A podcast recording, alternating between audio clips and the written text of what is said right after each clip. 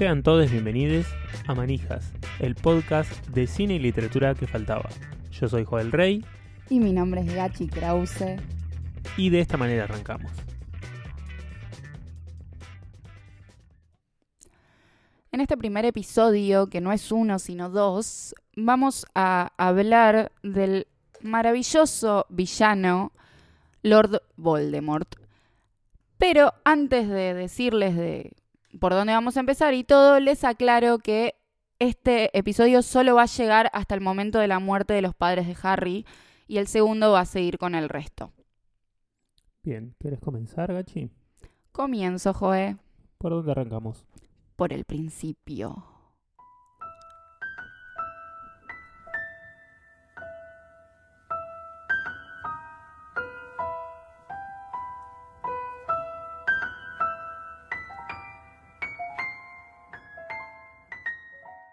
La mamá, que es Merop Gaunt, eh, perdón, desde ya voy a decir que me cuestan muchísimo los nombres ingleses, así que medio que les invento una fonética.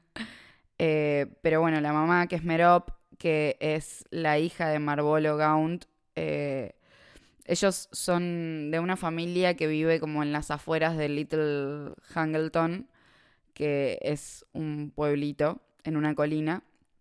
Eh, ellos tienen una casa ahí en las afueras y viven la madre de Tom, que es Merop, con el padre, que es Marvolo, y el tío, que se llama Morphin.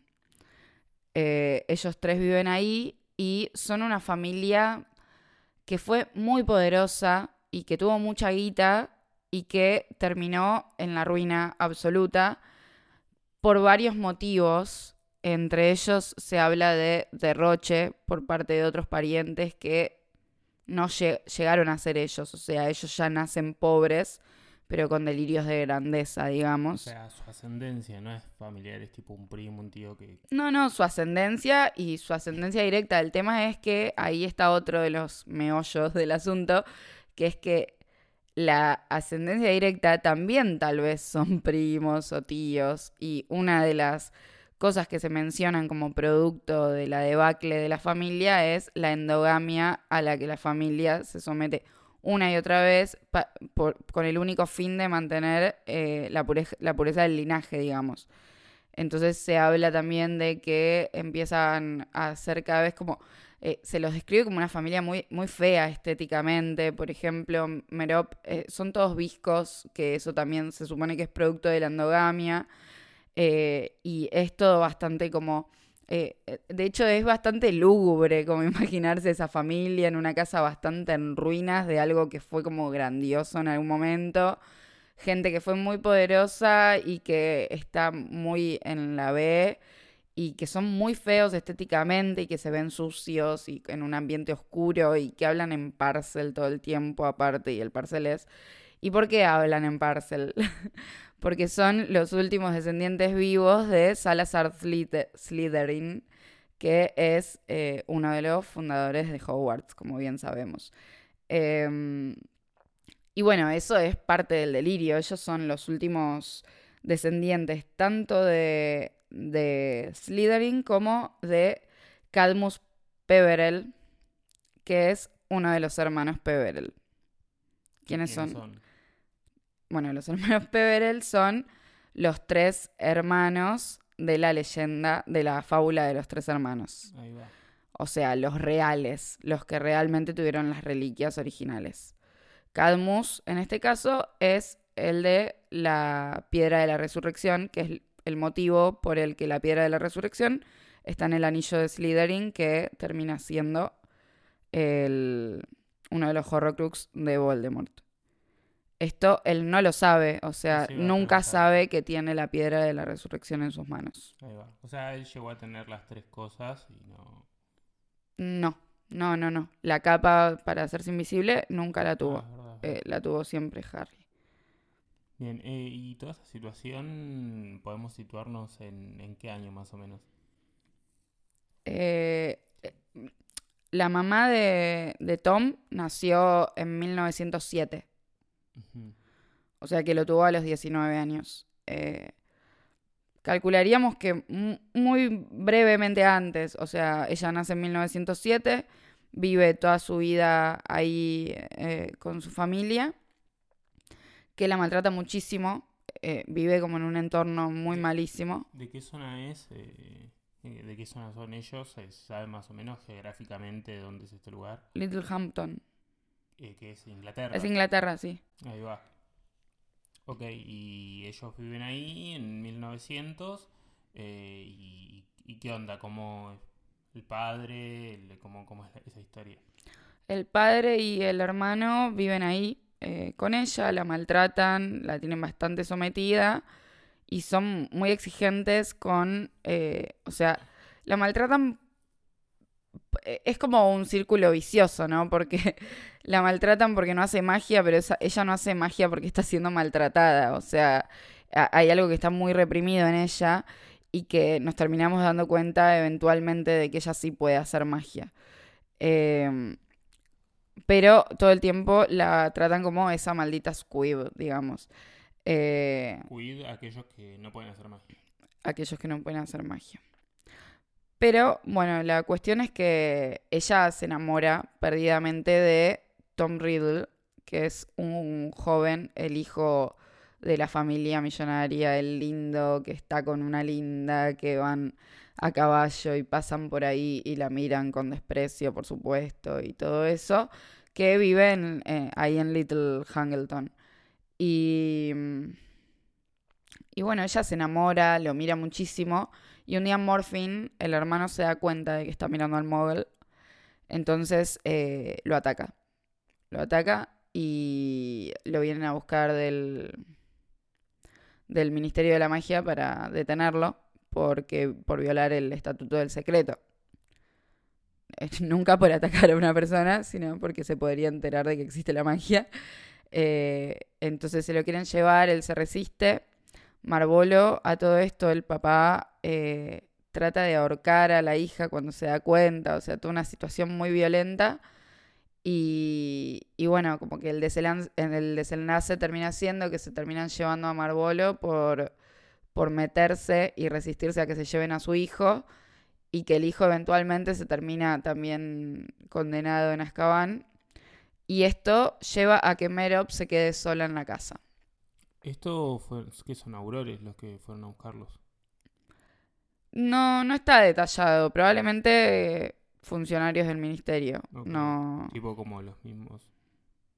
Tipo los mismos que van a buscar a, a Dumbledore en su momento, no son aurores. O no necesariamente. Mm, depende en qué momento. Generalmente sí, pero porque Dumbledore igual es un mago al que no puedes ir a buscar así nomás tampoco. Claro. Eh, pero bueno, la cuestión es que a todo esto... la mina se queda sola. La mina se queda sola, demuestra tener dotes para la magia, haciendo una poción de amor muy poderosa y eh, ganándose, mediante magia, por supuesto, a Tom Riddle, que deja a su prometida y se queda con ella y se casa con ella. Y, bueno, eh, con esta poción lo mantiene enamorado, se casan y eventualmente ella queda embarazada. Cuando queda embarazada, su pensamiento es, con todo el tiempo que llevamos juntos, supongo que ya está enamorado de mí. Y si no fuera así, igual no me va a dejar sola embarazada de su hijo. Le deja de dar la pasión. Error. Error 404, page not found.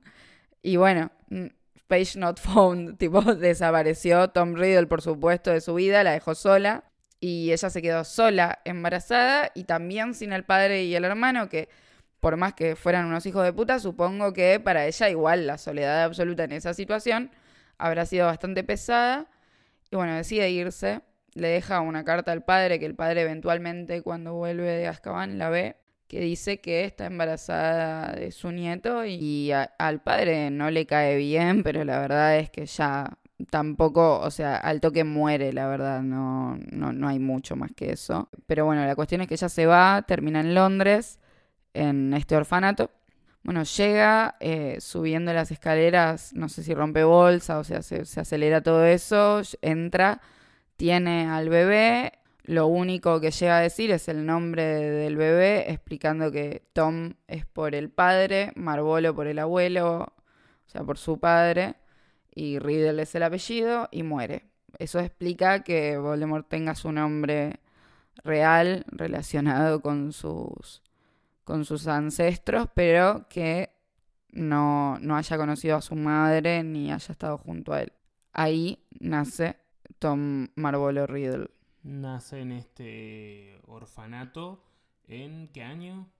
En 1926. Ahí va. Y muere la madre, lo empiezan a cuidar, este, y eventualmente viene a buscarlo eh, Dumbledore, ¿no? Que viene cual, cual profesor X buscando mutantes.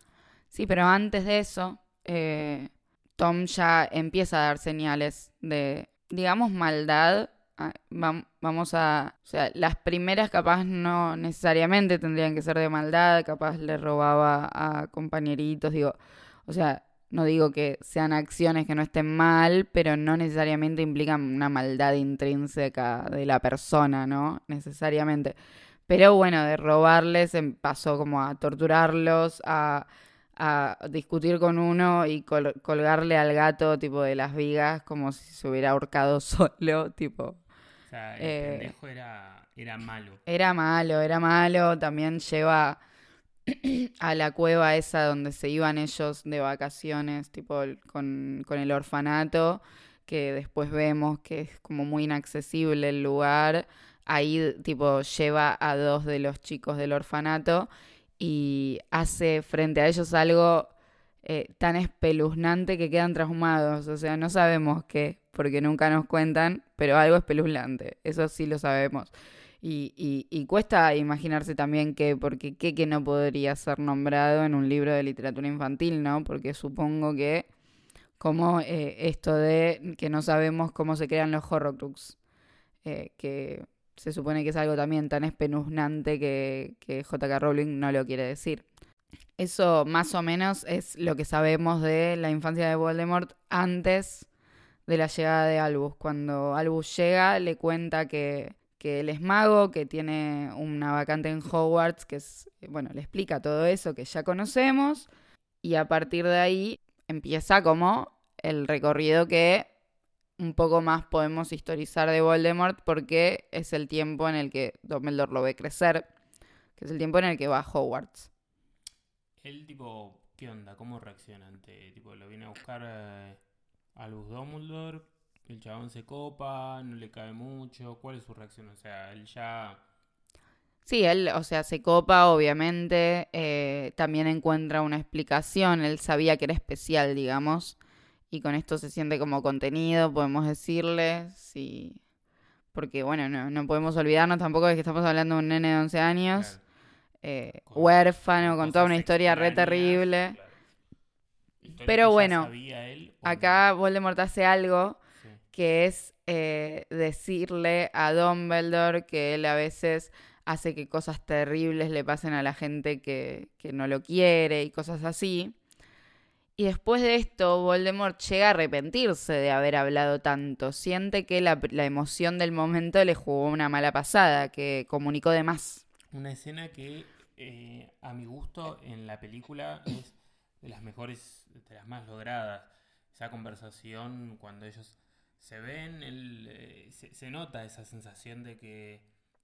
de, de Albus, de mirarlo como. Mmm, ¿Qué onda este pendejo? Y y bueno, y en definitiva, eh, él creo que también lo, lo, interpreta. Él lo termina interpretando más adelante cuando, cuando Albus sigue con ese, mmm, ¿qué onda este? Y todos los profesores de Hogwarts están encantados con la joven promesa, el mejor alumno que tuvieron en sus vidas. Eh, menos Albus, que nunca, nunca, lo, nunca le termina de cerrar y él ahí en Voldemort empieza a sentir que capaz habló de más, que, dijo más de lo que tendría que haber dicho. Bueno, entonces él eh, empieza a estudiar, eh, es un alumno brillante, este, y cómo, cómo se empieza a formar, cómo empezamos a ver, eh, ya sabíamos que tenía como alguna, supongamos una especie de maldad intrínseca o que era una persona que tenía, una manera de ser muy, muy siniestra. Sí, pero que también terminamos entendiendo que era un poco contra los muggles, o sea, era por, por, esa sensación de ser superior, ¿no? Porque cuando él empieza a ir a Hogwarts, si bien no, no creemos que Voldemort haya tenido amigos en su vida, empieza así a tener afinidades con otras personas, por lo menos en las ideas, que eran bastante polémicas, por supuesto, eh, respecto de la pureza de la sangre y un montón de cosas, pero que no se terminan de afirmar hasta que Voldemort no empieza a indagar en su historia. Eh, imagínate, o sea, al chabón cuando le dicen, vos eh, sos un mago, tenés una vacante en este colegio, qué sé yo, no solo le están diciendo, sos un mago, le están diciendo, alguien en el mundo fue tu madre y alguien en el mundo fue tu padre, puede ser que hayan sido magos.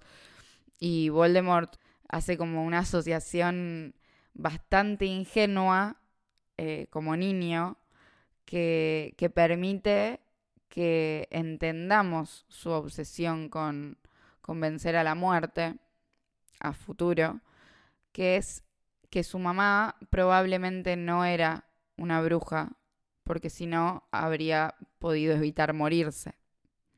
Entonces descarta la búsqueda de su madre en el mundo mágico y se pone a buscar a Tom Riddle en los premios anuales, en la sala de los trofeos, en los libros de historia de la magia y ni rastros de Tom Riddle.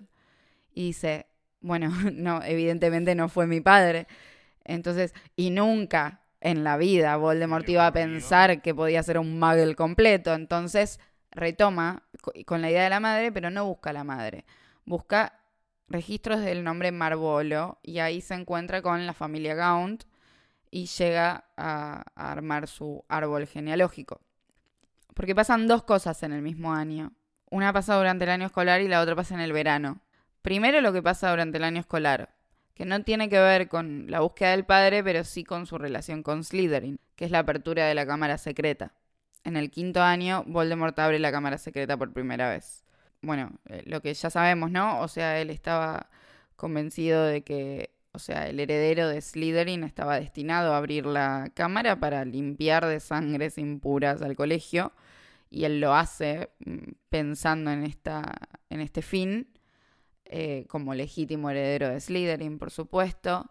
Abre la cámara, lo que ya conocemos, el basilisco termina matando a Myrtle la Llorona. Y lo que sucede ahí es que contra todo pronóstico Voldemort no decide seguir después de la muerte de esa piba, pero no porque se haya humanizado, sino porque al igual que en Harry Potter y la Cámara de los Secretos, que vemos que cuando la situación se empieza a ir de las manos, se empieza a hablar de cerrar el colegio, cuando muere Myrtle, la reacción inmediata es, bueno, vamos a tener que cerrar el colegio.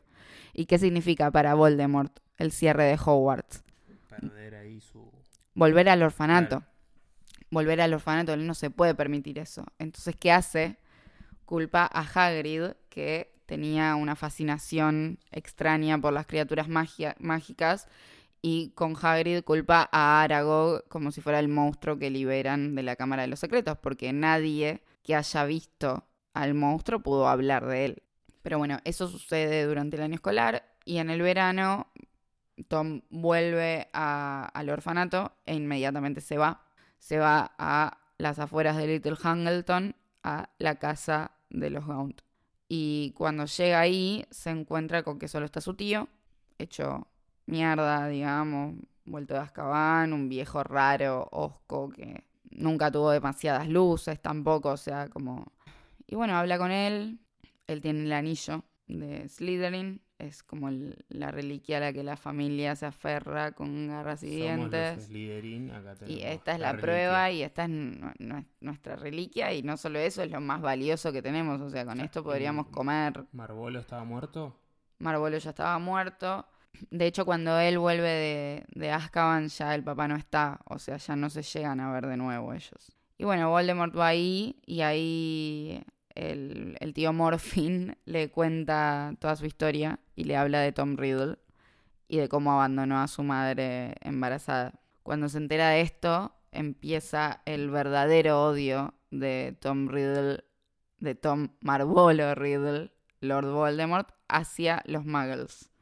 incluyendo al padre. No, sobre todo al padre. O sea, su padre era la justificación del odio a los muggles. Tipo, para él todos eran esa basura que dejó a su madre embarazada, que obviamente análisis cero, porque, o sea, fue una persona a la que obligaron a embarazar a una mujer prácticamente, tipo. Pero bueno, la lectura de Voldemort es otra y a- a- e- e- en ese momento se basa su odio. ¿Y qué hace Voldemort ahí? ¿Qué es lo que hace Gabriela? lo que hace Voldemort es ir a buscar a su padre, cruzar la colina, matar a su padre, matar a sus abuelos que están con su padre. To- Toda una familia de nobles eh, ingleses, ¿no? Ah, no nobles, no nobles. Gente no. importante. Sí, gente ahí cheta. Eh, los mata a los tres, vuelve con su tío, le modifica la memoria, le hace creer que los mató él, le roba el anillo, se va a la mierda y el tío Morphin vuelve a Azkaban gritando contento que él mató a los muggles.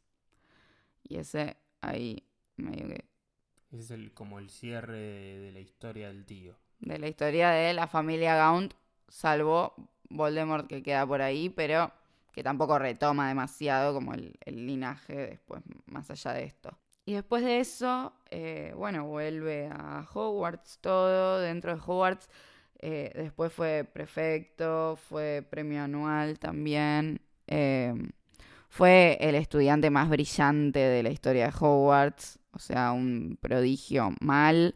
Estuvo, fue parte del Club de las Eminencias de eh, Horace Slughorn, que es el mismo que hace el Club de las Eminencias en Harry Potter y el Misterio del Príncipe.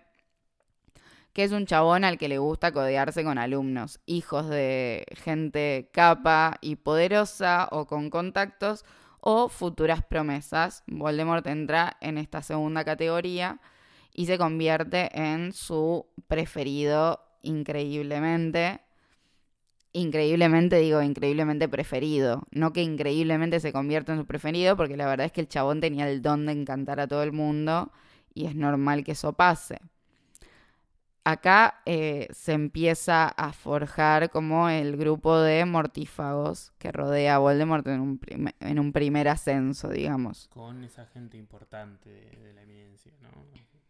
Claro, gente del Club de las Eminencias también que eventualmente siguió a su lado. Eh, y bueno, en este momento podemos situar el momento en el que Voldemort se empieza a interesar por los Horrocrux y le hace la pregunta a Slughorn primero de cómo, tipo, qué onda los Horrocrux y ahí sabemos esto de, bueno, qué onda, estaba interesado en esto y además pregunta si es posible partir el alma en siete partes porque siete es el número mágico, digamos. Una consulta. eh, ¿Él comparte la, el, club, el Club de las Eminencias con Lily James? No, no, Lily James son más jóvenes que Voldemort, Claro, pues está bien. bastante más jóvenes. No, Bien. es otra época. Perfecto.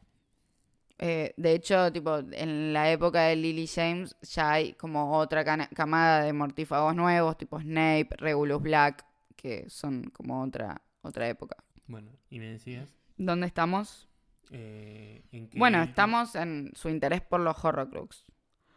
Eh, a partir de acá sabemos que Voldemort tuvo ese interés durante sus años en Hogwarts. Y después de esto, bueno, él termina sus estudios, termina con todos los honores que puede terminar un alumno.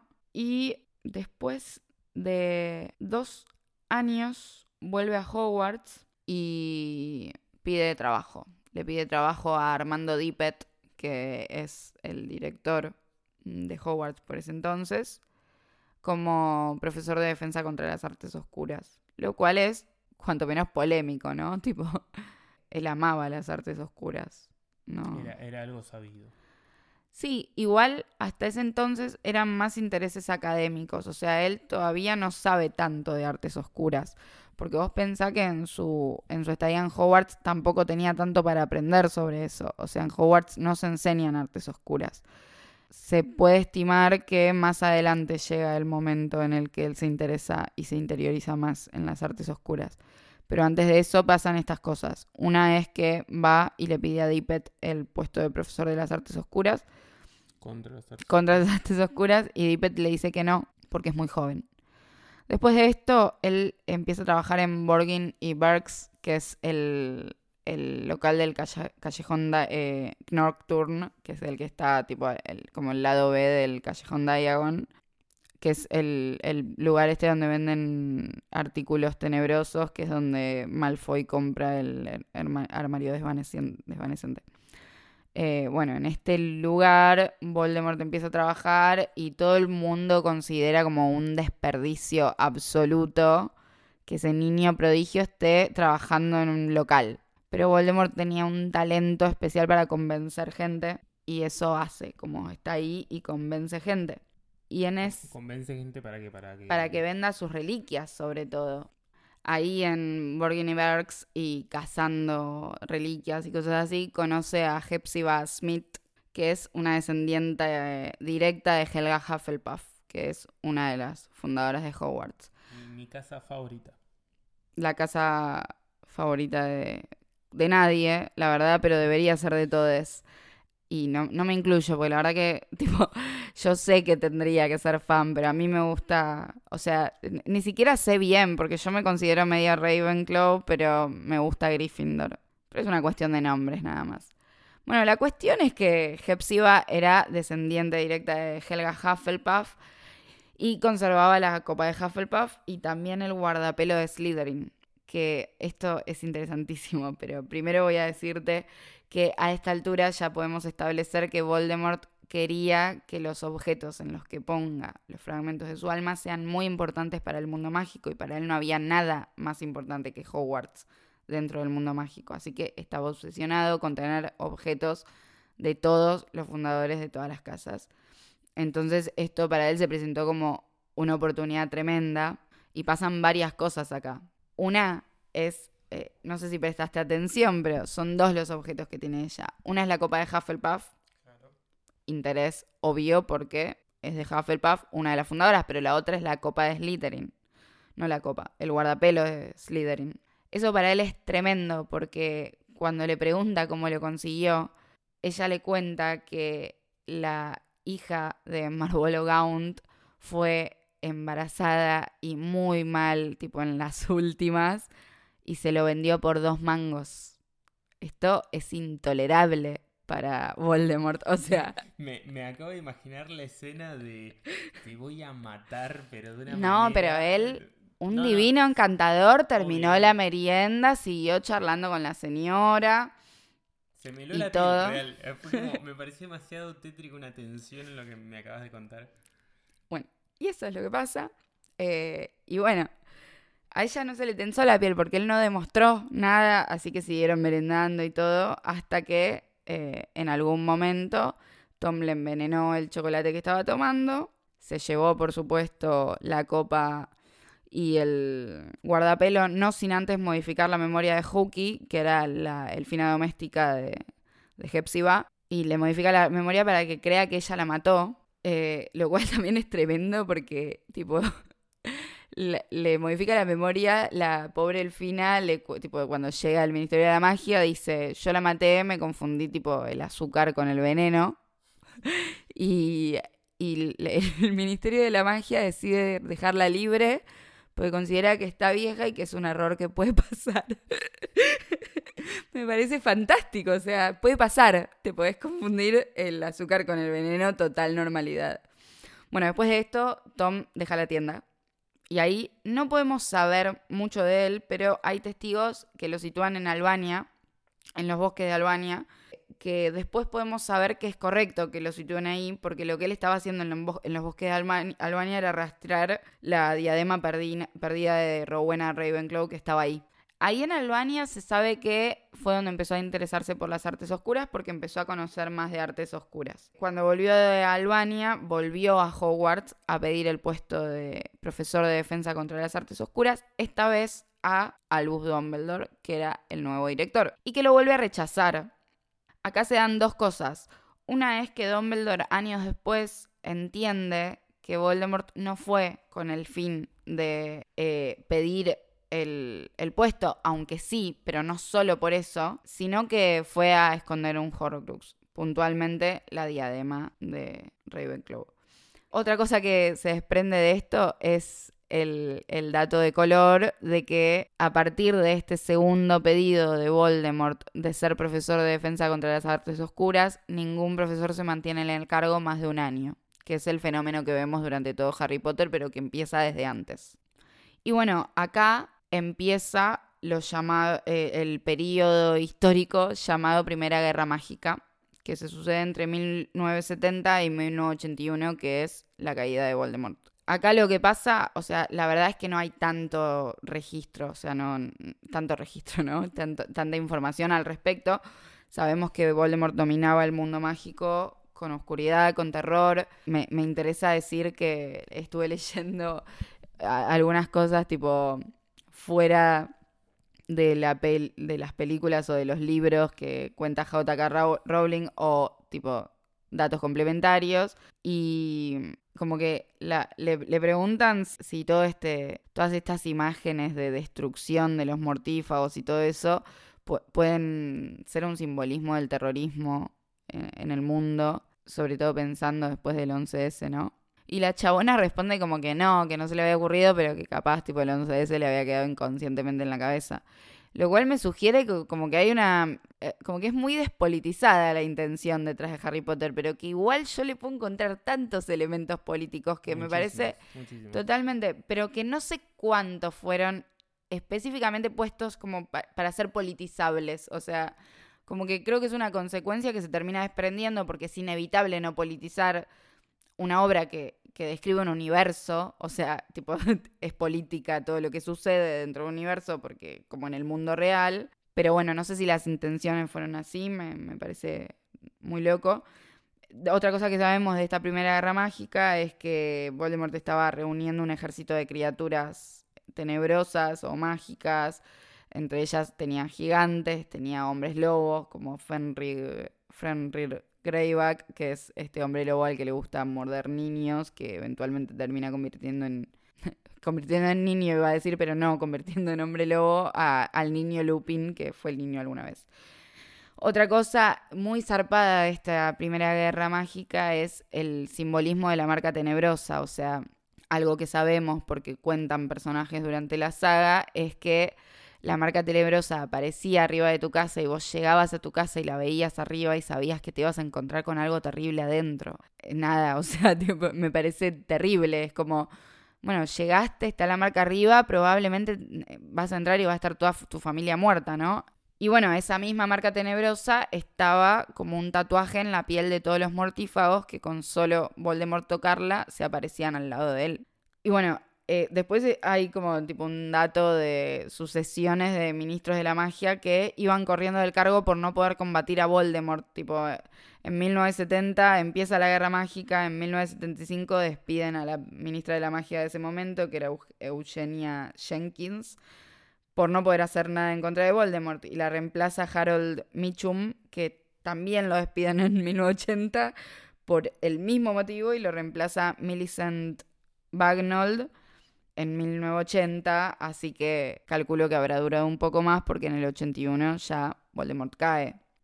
Hasta este momento capaz no quedan tan claras sus intenciones respecto del mundo mágico, o sea, él quiere purificar el mundo de, de sangres sucias, como que no hay más que eso, por lo menos en sus intenciones claras, y por otro, conquistar la muerte, por supuesto, o sea, él no quiere morir, eso está claro desde el principio no tiene ninguna intención de morir.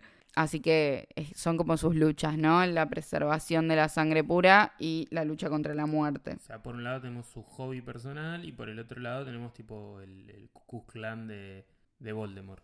Y bueno, ya de por sí... ¿Cuál, es la resistencia a esta Eso, claro, te iba a decir. Ya de por sí está este, este elemento que es la Orden del Fénix, en la que los Potter también son de la que los Potter también son parte y con la que combaten a los mortífagos y a todo su reinado del terror, digamos. Acá tenemos a los Potter, a Black. A Sirius Black, a Remus Lupin, a Colabusano, a los papás de Neville que son aurores, a Moody, al mismísimo Dumbledore, a Aberforth Dumbledore también que forma parte de la Primera Orden, Pero bueno, la cuestión es que a todo esto está, está esta orden del Fénix que combate contra ellos, pero que no es suficiente.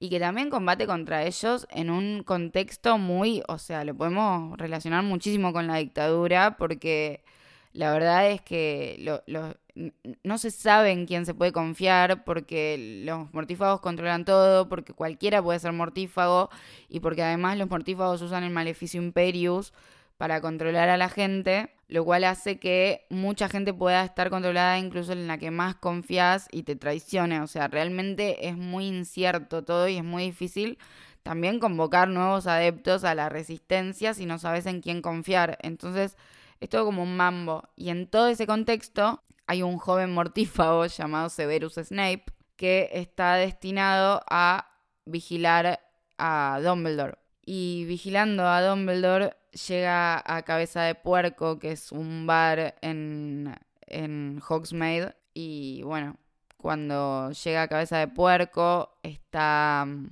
ahí, escuchando a Dumbledore que está entrevistando a Sybil Triloni, que es a quien nosotros después conocemos como la profesora de adivinación que... La, chanta, podríamos decir. La chanta de adivinación, que Dumbledore también considera una chanta, que de hecho a él no le interesa seguir manteniendo la asignatura dentro de su colegio, pero que le da igual una entrevista porque dice, bueno, ella es la tataranieta de una divina muy importante, históricamente, digamos, y por respeto la voy a ver igual, porque aparte de Dumbledore ya sabemos es un tipo gentil, amable y todo eso.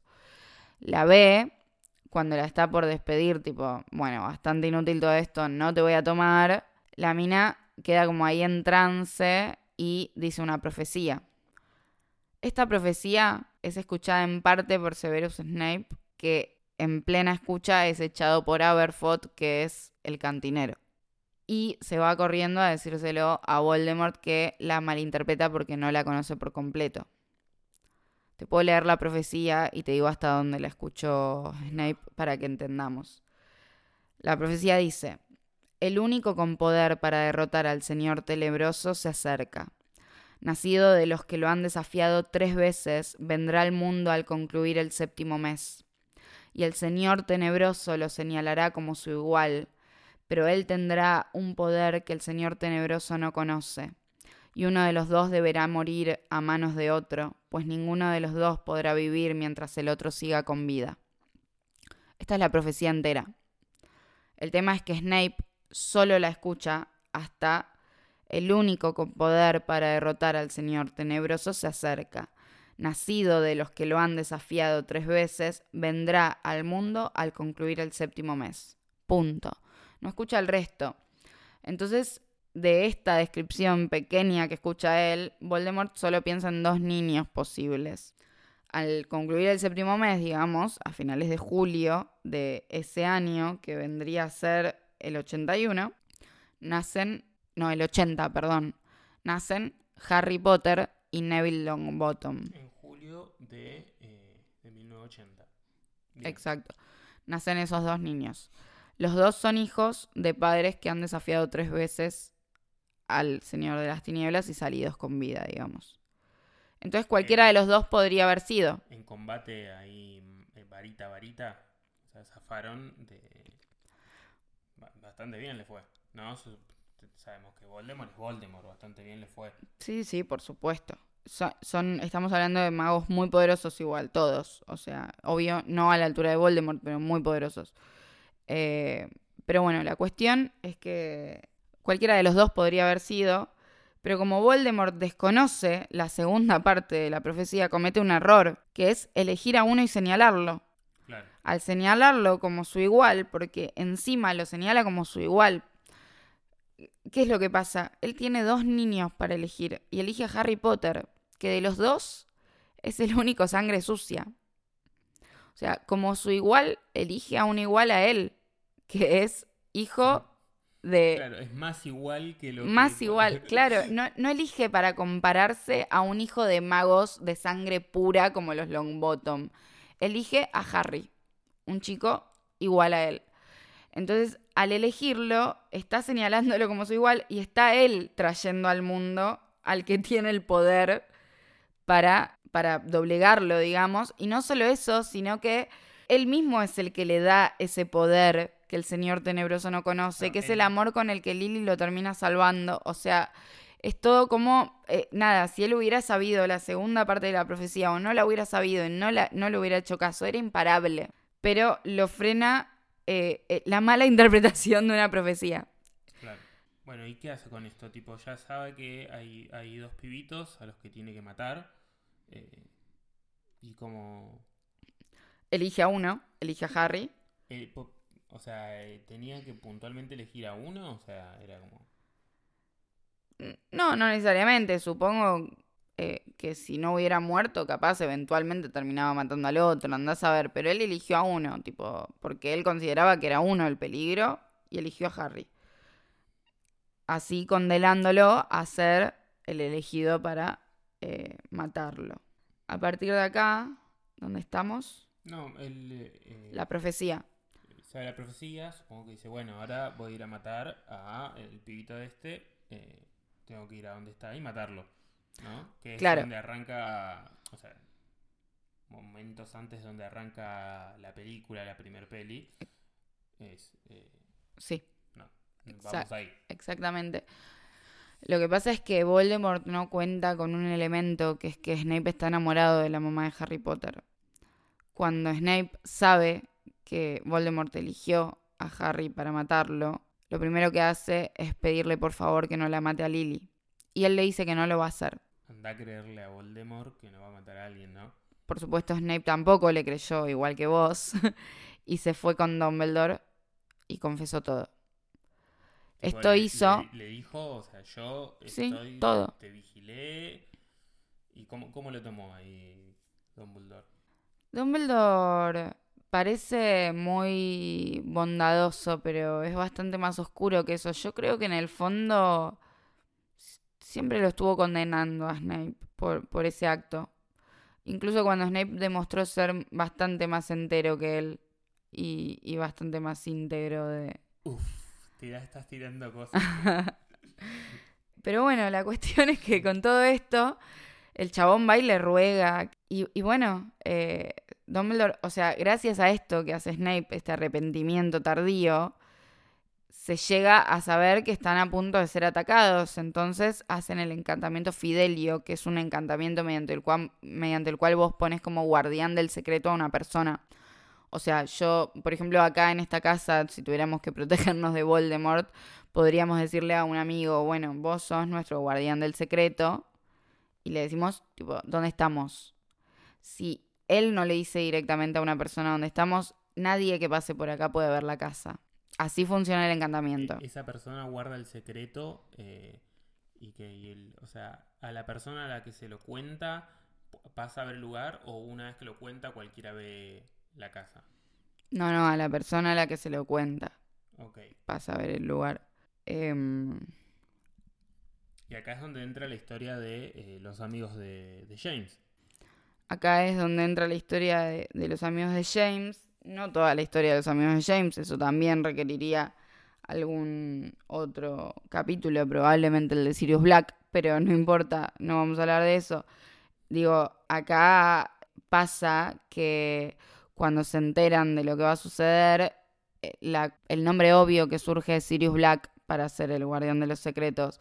Sirius Black es como el hermano de James, es eh, todo y es el padrino de Harry y es muy amigo de Lily, o sea, es como el, el obvio. Y está a punto de serlo, pero él mismo propone a último momento poner a Peter Pettigrew, que es. Colausano, que ya es mortífago en ese momento y que ve la oportunidad de consagrarse ante su amo.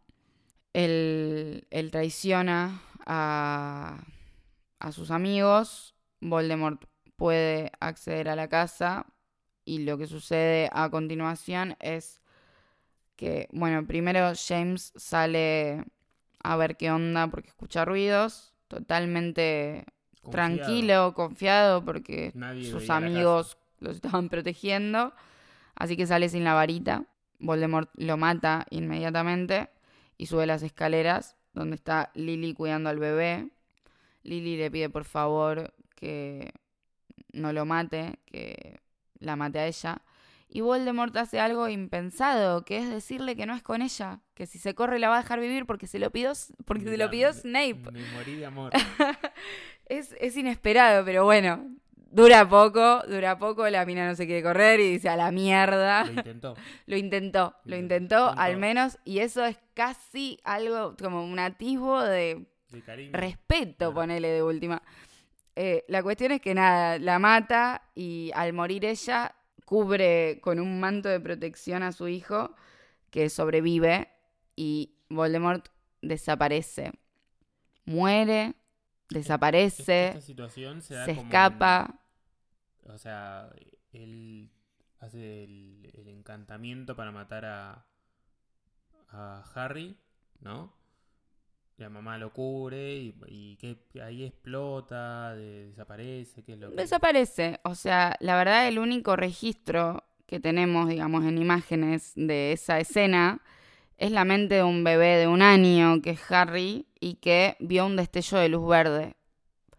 Es lo único que sabemos. Las casas después son escombros, así que asumimos que puede haber habido una explosión, pero más que eso no sabemos.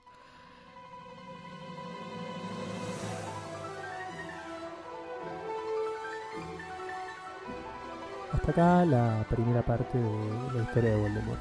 ¿Qué nos queda para la segunda? Para la segunda nos queda eh, todo lo que sigue después de la muerte de los padres de Harry y la supervivencia de él, digamos. Así que más que nada, la mayor parte de la info supongo que será sobre la Segunda Guerra Mágica, porque como ya verán, hay fragmentos de la vida de Voldemort que son desconocidos. Perfecto, entonces espero muy manija lo que se viene. Espero que ustedes en sus casas también lo estén y que también a esta altura se hayan dado cuenta del maltrato que sufrió el personaje de Lord Voldemort en las cintas cinematográficas que no lo profundizan en absoluto. Quédense atentes. Si llegaste hasta acá, te invitamos a suscribirte, poner la campanita, comentar el video, likearlo. El comentario puede ser de lo que quieras porque todo alimenta el algoritmo que nos va a conducir al estrellato absoluto. También en la descripción del video vamos a dejar un link en el que pueden colaborar con nosotros económicamente, comprarnos un cafecito y ayudarnos a continuar con este proyecto. Muchas gracias por escucharnos. Yo soy Gachi Krause. Y yo, Joel Rey, y esto es Manijas.